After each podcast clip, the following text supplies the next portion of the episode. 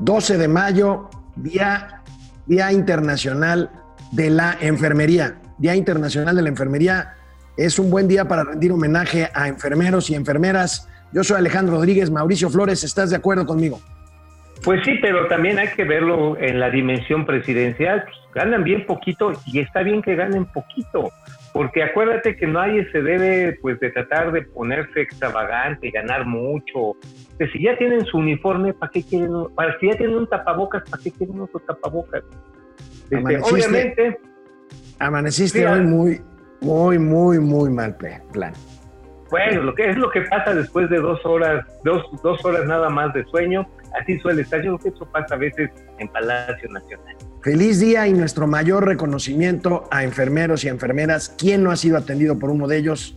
Muchas gracias y ahora más que nunca empezamos. Esto es Momento Financiero. El espacio en el que todos podemos hablar. Balanza comercial. Inflación. Evaluación. Tasas de interés. Momento Financiero. El análisis económico más claro. Objetivo y divertido de Internet. Sin tanto choro. Sí. Y como les gusta. Peladito y a la boca. Órale. Vamos, réjete bien. Momento Financiero. Bueno, pues el día de hoy eh, el presidente López Obrador anticipa que mañana anunciarán el, el, camino para ir recuperando y volviendo a la actividad económica paulatinamente.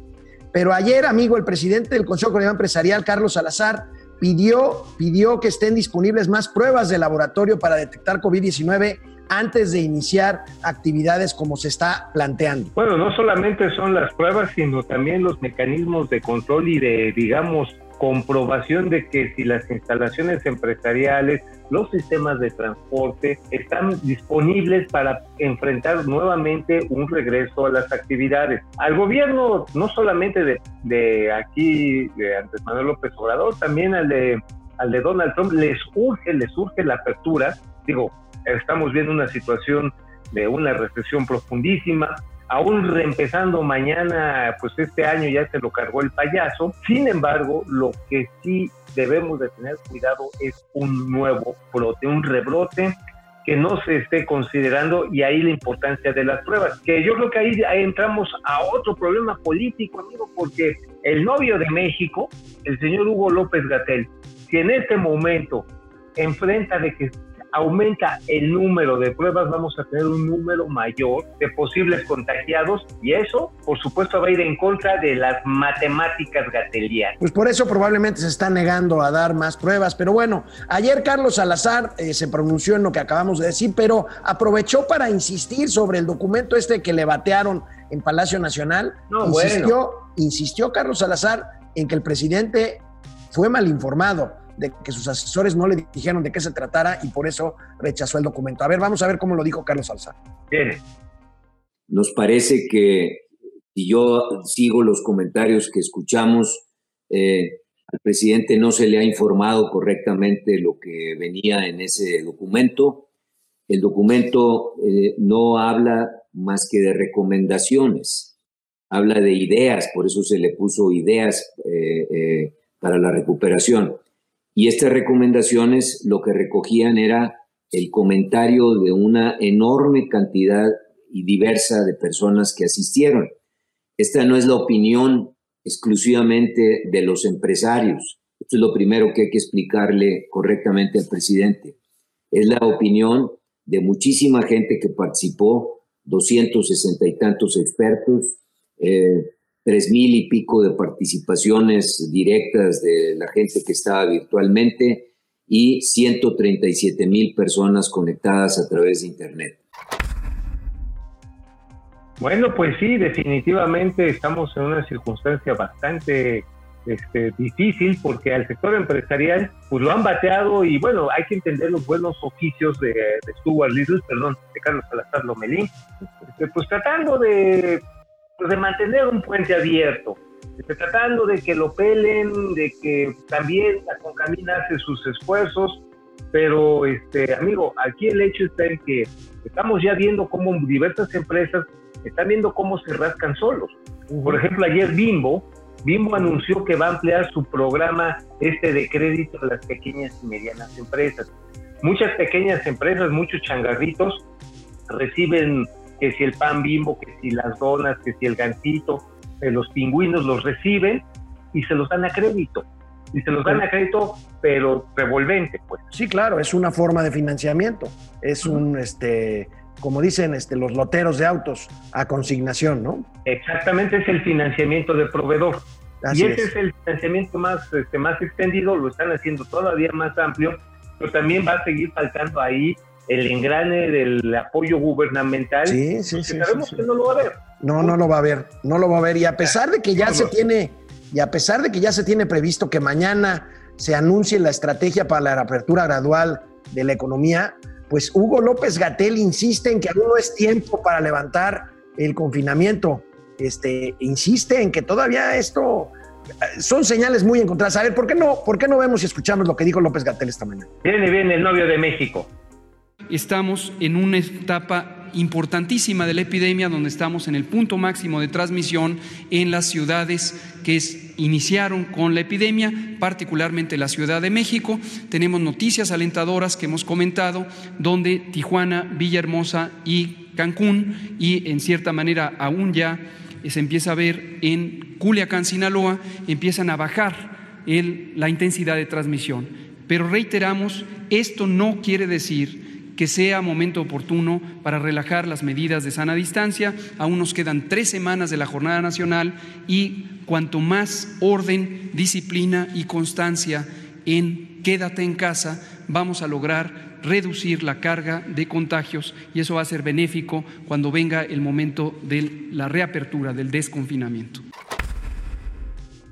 Oye, pues sí, son señales encontradas y después de este aroma de café con café, café con aroma de gatel, perdón, nos vamos a encontrar con el maloficio, con el maloficio porque al presidente López ya le urge la apertura, le urge la apertura porque no tiene un programa de contención de crisis económica, le urge, pero por otro lado le está diciendo Hugo López Gatel, espérate, ya no le sigas porque si no nos va a ir peor. La apuesta que hicieron al principio la perdieron. Y va a chocar eso, tarde o temprano va a, va a chocar. Vamos a pasar lista en A ver, Facebook. a ver, Ari viene, Loe, viene. Ari Loe, ánimo, ánimo, Ari. Jacob Frías, ¿cómo estás? Skip R. Estamos en YouTube, ¿eh? Saludos desde Panamá. Skip, saludos hasta Ah, el canal de Panamá. Gracias. Mancera, buenos, eh, buen, buen día a todos. Primor, Killer, Rocío González, buenos días, comunidad financiera. Guillermo Hinojosa, bueno, pues ahorita que regresemos, algo muy interesante, se nombró la mafia del poder en Palacio Nacional. Uy, Regresamos, canal bello. 76 de Easy, de lunes a viernes, 4 de la tarde y en Spotify volvemos. Pues fíjate, amigo, que hoy como un cuadro de honor, o no sé si sea un cuadro de horror, pero hoy, hoy se anunció, bueno, ya se sabía, pero hoy se formalizó que los CRITs, estos centros de rehabilitación Teletón, van, están siendo habilitados como hospitales para atender COVID-19. Y ahí Fernando Landeros, el famoso Chovi, el presidente de la Chovi. Fundación Teletón, Saludos al Chovi. Saludos al Chovi. Este, pues mira, eh, dio, dio cuenta de este, de este esfuerzo y déjame ver, mira, ¿recuerdas este ver, tuit, amigo? ¿Recuerdas este tuit que puso el presidente López ver, Obrador cuando era candidato? A ver, Fíjate, viene, viene. ahí, está, verlo. ahí está el tuit. El presidente de la República habla de que ni todos los teletones del mundo podría Televisa compensar el grave daño que ha causado al pueblo de México como parte de la mafia del poder. ¿Qué tal, amigo? Y ahora, ahí están. Hombre, bueno, yo por eso amo Internet. Internet, nunca te vayas. Siempre hay un tweet así de bonito. Este, oye, es muy mala época para ser chairo, ¿no? ¿Te acuerdas cómo le echaban maromas en contra del Teletón y el boicot que le hicieron? Y ahora le Ha de están ser. ayudando a su gobierno. Ha de ser bien difícil. Todo el mundo, casi todo el mundo calla, porque los que no se callan nunca, esos están echando unas maromas, pero espectaculares, amigo. Pero mira, La desnucadora, Chovi- la desnucadora. La desnucadora, exactamente. El, el Chovi Landeros agradeció a los empresarios que han hecho posible el Teletón y fíjense nada más el rostro del presidente López Obrador detrás de Landeros cuando este enumera pues a los que prácticamente conforman la lista de la mafia del poder. En primer lugar, quiero mencionar al señor Emilio Azcárraga, presidente de Grupo Televisa, con quien emprendí este proyecto hace ya 23 años. También fundador Alejandro Vargas, MBS, Eduardo Ricalde Medina, Juan Francisco Ili Ortiz, El Universal, Francisco Aguirre, Grupo Asir, Francisco Ibarra, Grupo Asir, Francisco Aguirre, Grupo Radio Centro, Adrián Aguirre, Play Telecom, Ignacio Pérez Lizaur, del Nacional Monte de Piedad, Juan Diego Gutiérrez Cortina, de Gutsa Construcciones, Javier Sordo Madaleno, de Grupo Sordo, Sisi Harp Calderoni, Fundación Alfredo Harpelú, José Francisco Aguilera de Alba, de Estudio 3, quien hoy también nos acompaña, André Hernández de Legorreta, de Fundación Legorreta Hernández, Carlos Slim Domit, de Grupo Carso y Telmex, Mauricio Vázquez Ramos, Editorial Ovaciones, también muchas gracias Mauricio, Antonio Leonardo Castañón de Farmacias del Ahorro, Ricardo Dagdú Calif de Dagdú Ingenieros, Javier Pérez de Anda de Grupo Radiorama, Alejandro Ramírez de Cinépolis, Francisco González de Grupo Milenio y Grupo Multimedios, Olegario Vázquez Aldir de Grupo Empresarial Ángeles, Jaime Azcárraga de Grupo Fórmula. Y Carlos Breme de Value Grupo Financiero. Oye, neta, sí, el presidente movió la cabecita como la niña del exorcista, ¿no? Así. ¡Hombre! Le estaban recitando a todos los que tienen sus libros y a todos los que ha venido diciendo que son la perversa mafia del poder, poder. durante los ¿Y qué? 18 años que luchó contra la, eh, por la presidencia. Sí, así es, amigo. Híjole, pues qué cosas, ¿no? Y repito, de veras, yo no sé qué va a hacer John Ackerman, qué va a hacer J. Naredo, qué va a hacer este Hernández, qué va a hacer el Gibran. Qué van a hacer Gibran, o sea, no, no, no. No, ya deberíamos de tener, neta, neta, una escuela, una escuela de gimnasia olímpica en Marometa. Sí, o sea, sí, me sí. cae que los chinos no nos duran, pero ni un minuto en una competencia olímpica. ¿eh? Después Atol- de esta- Atoli- ¿Te acuerdas de Antonio Atolini. Atolini? Ya se había ido del Twitter eh, por la puerta de atrás y ya Regre- regresó a echarse maromas. Sí, no, no, no, no, este, no, hombre, sí tenemos, tenemos una buena beta gimnástica, ¿eh? Neta. Bueno, amigo, a ver, en, en Facebook, en Facebook, ¿Qué Vicente, hermano Vicente desde Monterrey, gracias. Gar- García Luis, eh, ojalá el presidente también pida acciones y felicidad en el cobro de impuestos. Eh, Pa- Pablo Sergio Andrade desde León, Guanajuato, Pedro Reyes, ¿cómo estás? Leopoldo Tobar, Depredador Mercenario, ¿cómo estás? Mi pregunta con respecto a los estudios del Coneval, ¿cuántos empleos formales estiman que se puedan perder en esta pandemia? Tú tienes ese dato, amigo. Pues sí, amigo, de hecho, hoy en la tarde se esperan los datos del Seguro Social. Hay estimaciones muy graves de que tan solo en este mes se agregaron 500 mil a los 132 mil que ya se habían perdido en el mes previo.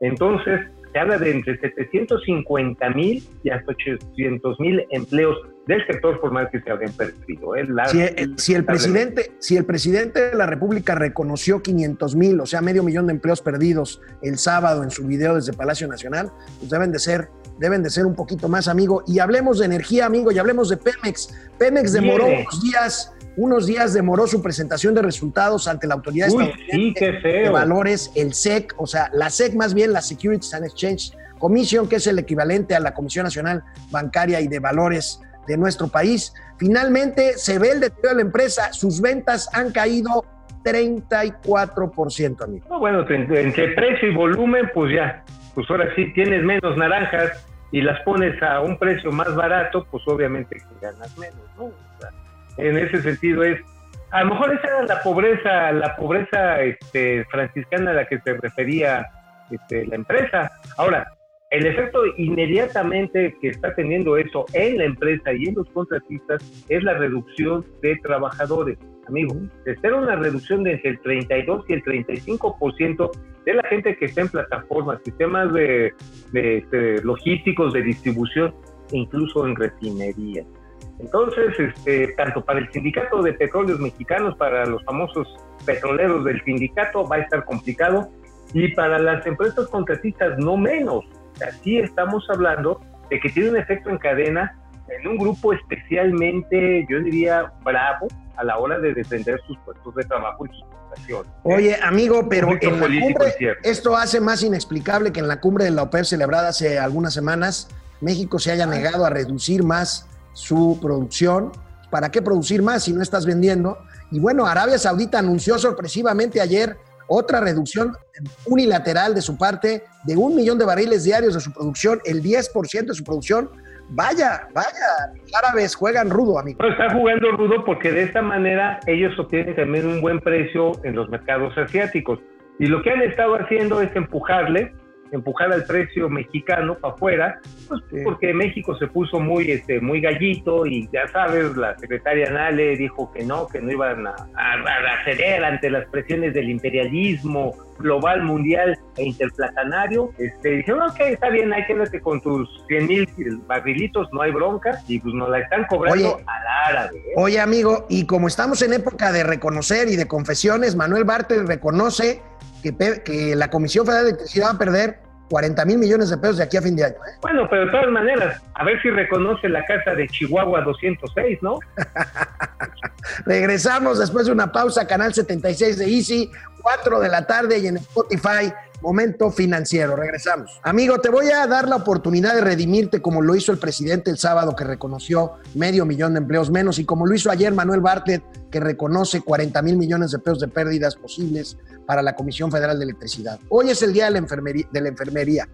Enf- eh, enfermeros y enfermeras mexicanas que viven hoy horas y noches interminables eh, teníamos, tendríamos que discutir, como decías tú, el sueldo, los niveles salariales. Tenemos por ahí una gráfica de comparación de los salarios de los enfermeros y enfermeras mexicanas con diversos países. Híjole, se ve, se ve tristón, se ve más bien feito. Pues no, digo, feito no, se ve culé. La verdad está en que, fíjate que por qué crees que vienen muchos este, estadounidenses, incluso europeos de edades avanzadas, a tomar los cuidados geriátricos en México, porque pagan, pues pagan bien poquito en relación a lo que pagarían en sus países. Bueno, si por- vemos esta tabla, el salario promedio anual del personal de enfermería en Estados Unidos, 75.770 dólares al año, México, 15.235 dólares al año. Por ahí hasta Chile dobletea el salario de los enfermeros y enfermeras mexicanos Chile para compararnos con alguien eh, pues más o menos parecido a nosotros. Y mira, el, el problema de la enfermería está en que ha sido considerada como una chamba eh, secundaria técnica, ¿eh? Usualmente las escuelas de enfermería reciben jóvenes de las secundarias, las preparan en una carrera técnica y la sacan y ya con esa Pero en la. UNAM, en la UNAM, en la UNAM hay una escuela este, nacional de enfermería, ¿no? Este, Ajá, pero que también se le, le dan reconocimiento a veces de estudios técnicos, cosa que está errónea, ¿eh? Un Sí, técnico eh, en salud definitivamente alcanza niveles de preparación y de especialización que equivalen no solamente a una licenciatura, a veces alcanzan niveles de... Y Bueno. eso definitivamente no está reconocido en los salarios que Hay que- estas personas. Hay que revisar este asunto, sobre todo después de la pandemia. Bueno, el INEGI reporta hoy índice de actividad industrial al mes de marzo, amigo. Al mes de marzo quiere decir que ya empezó un poquito a pegar la pandemia. La caída del índice de actividad industrial, 5%, casi 4.9%. Eh, eh, estamos, hablando la de baga- estamos hablando de bagatelas, amigo. Ese 5% ahora sí que es tan solo ahora sí como que la puntita. Todavía falta lo que está debajo del iceberg, ¿no? A ver, si vemos la tabla, por favor. Si vemos la tabla, ahí Vean la está. tabla, pónganla bien ahí. Ahí la estamos viendo. Evidentemente tenemos las actividades abriles, las que llevan la peor parte, una caída drástica y es a marzo. Aquí hay que agregar, aquí hay que agregar que estamos hablando de que en abril se habría desplomado prácticamente la actividad del 52% de las empresas industriales y que al finales de mayo, como vienen las cosas, a la falta de alguna, pues, de alguna, de algún salvavidas, de un apoyo, de una estampita de detente, Satán detente, a falta de eso puede cerrar la mitad de las empresas del sector industrial. Me dice, amigo, de pymes. Esto es Ujú. grave, muy Me grave. dice, me dice Nash Villavicencio que ya no hay carreras técnicas de enfermería, qué bueno, pero eso se debería de, ref- de reflejar en los salarios, Los los salarios salarios de eh, las enfermeras y los enfermeros. Bueno, amigo, pues ¿qué crees? Dos Bocas, la refinería Rocional enfrenta problemas con cumplimiento de contratos por parte de proveedores. Hay uno de ellos que incumplió, se llama Ostotipaquillo, se llama el, el, el- el- el proveedor, pero adivina quién va a entrar al quite, quién va a ¿Quién, entrar al quite ¿A para, quién poner? para, para su- suplir a este proveedor incumplido. ¿Te, bien, ¿a acuerdas, te acuerdas de las empresas constructoras Tapia? Ah, oye, esas, recuerdo a finales del sexenio pasado, anduvieron metidas en broncas de Huachicol. Bueno, ¿Recuerdas? Tapia, Tapia era una de las empresas consentidas de Emilio Lozoya Austin, como lo reporta hoy el periódico El, el Universal. Tú conoces A ver, a nuestro querido amigo Noé Cruz Serrano, uno de los reporteros Sí, claro. que más saben de asuntos petroleros en este país. Y esta nota pues dice que empresa ligada a Lozoya en dos bocas, es la que te digo, constructores, constructoras industriales Tapia, que supliría a la, a la empresa esta que incumplió Ostodipaquillo, quien incumple contratos eh, de, paquete, de los paquetes 4 y 6 de la obra. Sí, esta empresa, Grupo Osto, ya tengo entendido que le había estado dando mucha lata a la secretaria, que traía un montón de rezagos, que no estaba cumpliendo una serie de edificios y urbanizaciones en dos bocas. No es un terreno fácil esa, esa zona, pero que este pues que según a él la iba a librar. Ahora, si cae en Tapia, en la torre, pensando que sí, estaba leyendo esta nota eh, del Universal y pues el haber estado ahora sí que pegadita o cuando menos recomendada por, por el señor Emilio Lozoya, dejaría muy mal parada la cuarta transformación le estaría dando jugada a uno de sus villanos favoritos. Qué barbaridad, eso sí. Oye, amigo, y aquí, habla, eh? aquí hablando de dos bocas, pero hablando de mi amor perdido, el aeropuerto de Texcoco. Ay, mi rey. ¿Recuerdas? ¿Recuerdas? A ver, tú dime cómo se están pagando lo que se le debe a los tenedores de bonos con los cuales se financió el aeropuerto de Texcoco. Pues si son tenedores, debe ser con unos platones, ¿no? no seas, platones no seas payaso. De lana, no seas payasa, de la, de, no seas payaso, de lana. Pues con el impuesto de uso de aeropuerto, ¿no? Con el TUA, que es Oye, la mía. Y estará, y estará alcanzando el TUA ahorita que el aeropuerto no tiene tráfico aéreo, amigo. ¿Van No, a pues tener no, que pues poner lana ahí? Bueno, el TUA, que es la mía, en ese sentido, amigo, hay que recordarlo. Sí, sí, porque eh, la tarifa única aeroportuaria finalmente sale de tu bolsillo cuando compras el boleto, ¿no? Así es. mía. Es decir, Así ahí es. llega el dinerito, lo retiene el aeropuerto y parte lo, lo conservan para sus obligaciones y hacer algunos arreglitos y el remanente se lo mandan a la tesorería de la federación. Aquí el asunto está en que la caída de las operaciones del aeropuerto internacional de la Ciudad de México es del 90, 90%. Es decir, bueno, ahorita ya ni, creo que ni comercios debe haber abierto, ¿eh?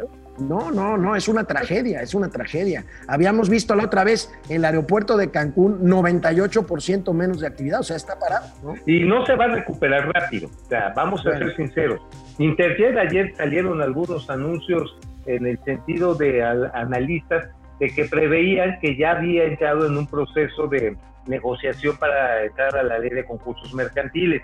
Habían dicho que los de Aeroméxico también estaban viéndolo eso, pero no estaban así. Híjoles, amigos, la situación Híjole, de la bueno. aviación no va a estar fácil. Pues mira, para terminar, Laura Ochoa, Yuri, Damián, muchas gracias. Saludos. Manuel Sapien desde Pénjamo, Guanajuato. Pénjamo, ya vamos llegando a Pénjamo, a Pénjamo. David, David Guerrero, Saludos. David Machay, José Miguel, José Manuel Altamirano desde Aguascalientes, Jorge Alberto Torres. ¿Por Qué no asistió Mauricio a la transmisión de ayer? Porque anduve en TV Azteca, señores, fui a hacer una entrevista con Francisco Cervantes, el presidente de la CONCAMIN, precisamente la pueden ver en ADN 40. Bueno, amigos, pues nos vemos mañana. Espero que Mauricio no se vaya otra vez con sus amigos, que quiere más que a mí, allá Ah, en TV ah, Azteca. ah, ah, chistoso. Nos vemos mañana. Nos vemos, pelosa. Vamos, réjete bien. Momento financiero.